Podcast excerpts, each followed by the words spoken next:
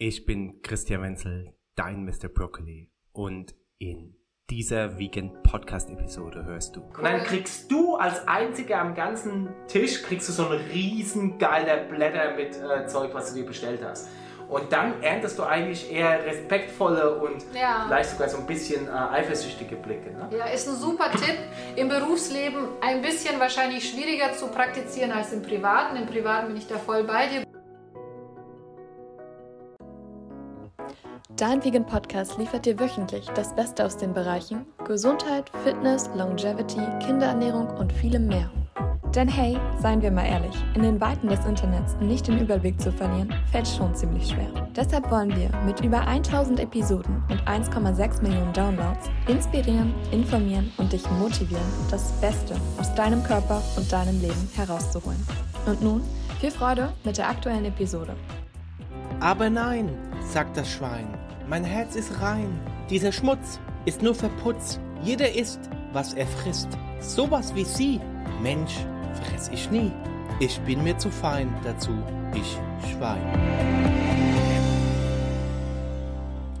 Hallihallo, herzlich willkommen im Vegan Podcast. Hier ist wieder dein Christian, dein Mr. Broccoli. Wie gut geht es dir?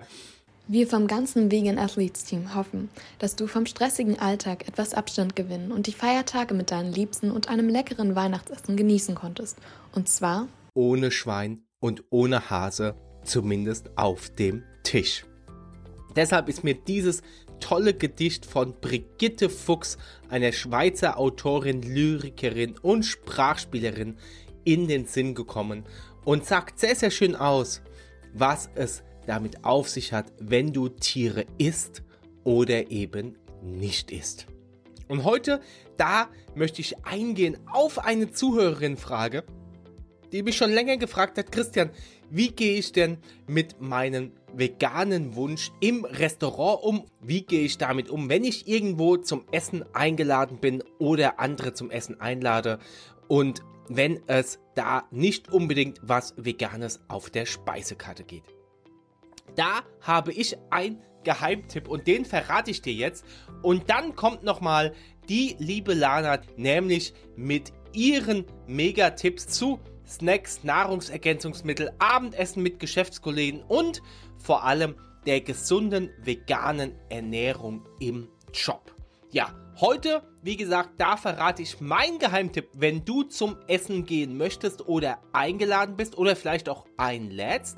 Und die Lana, die verrät, wie du am besten mit deinem Veganismus eben umgehst und wie du dich im Restaurant oder bei deinen Gästen entscheiden kannst. Jetzt wünsche ich dir viel, viel Spaß mit dieser ganz tollen Frau. Meinem Geheimtipp, lass dich nicht unterkriegen, lass das ein Fest des Friedens sein. In diesem Sinne, sei der Welt ein Licht, sei der Welt ein Segen. Vor allem abonniere diesen Podcast, um keine weitere Folge zu verpassen. Jetzt geht's direkt rein mit meinem Geheimtipp und mit der lieben Lana. Weg. Dein Christian. Ich habe so einen Geheimtipp, dass du, Ja, äh, äh, dass du vorher im Restaurant anrufst Mhm. und den Koch verlangst. Und ähm, die Köche, die sind Okay. meistens sogar froh, wenn sie nicht immer den Einheitsbrei machen müssen, also das, was auf der Karte steht. Ja. weil es ja doch immer sehr, sehr ähnlich oder gleich ist, sondern du sagst ihnen, hey, äh, ich weiß, du bist ein super guter Koch oder sie sind ein super guter Koch, ich möchte Sie mal wirklich herausfordern, geben Sie mal Ihr Bestes und bereiten Sie mir die beste Gemüseplatte oder Salat oder was auch immer Ja. vor, die Sie jemals hatten. Und dann kommt der Koch, der hängt sich wirklich rein und dann Cool. kriegst du als einziger am ganzen Tisch, kriegst du so einen riesen geiler Blätter mit äh, Zeug, was du dir bestellt hast. Und dann erntest du eigentlich eher respektvolle und Ja. vielleicht sogar so ein bisschen äh, eifersüchtige Blicke. Ne? Ja, ist ein super Tipp.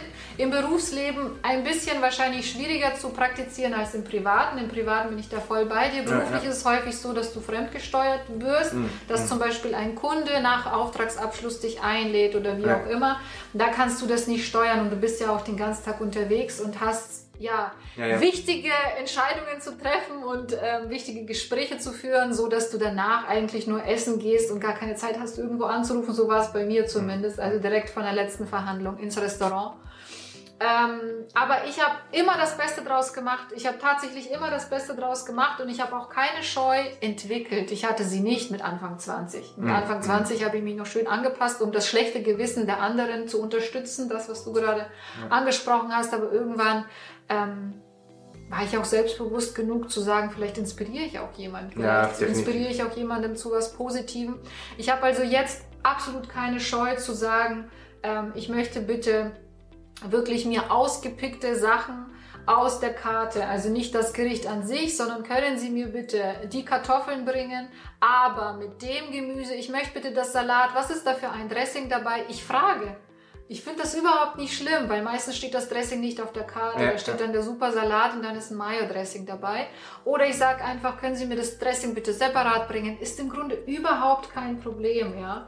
Das alles einfach anzusagen. Und ich habe auch für mich festgestellt, dass ich häufig, wenn ich im Restaurant bin, lieber rede, anstatt mir von einer Karte was vorgefertigtes zu nehmen. Also sprich, wenn der Kellner kommt, dann frage ich, dann sage ich ihm, worauf ich Lust habe und sage, Mensch, ich habe heute zum Beispiel richtig Lust auf ähm, ein Brokkoli-Gericht. ja?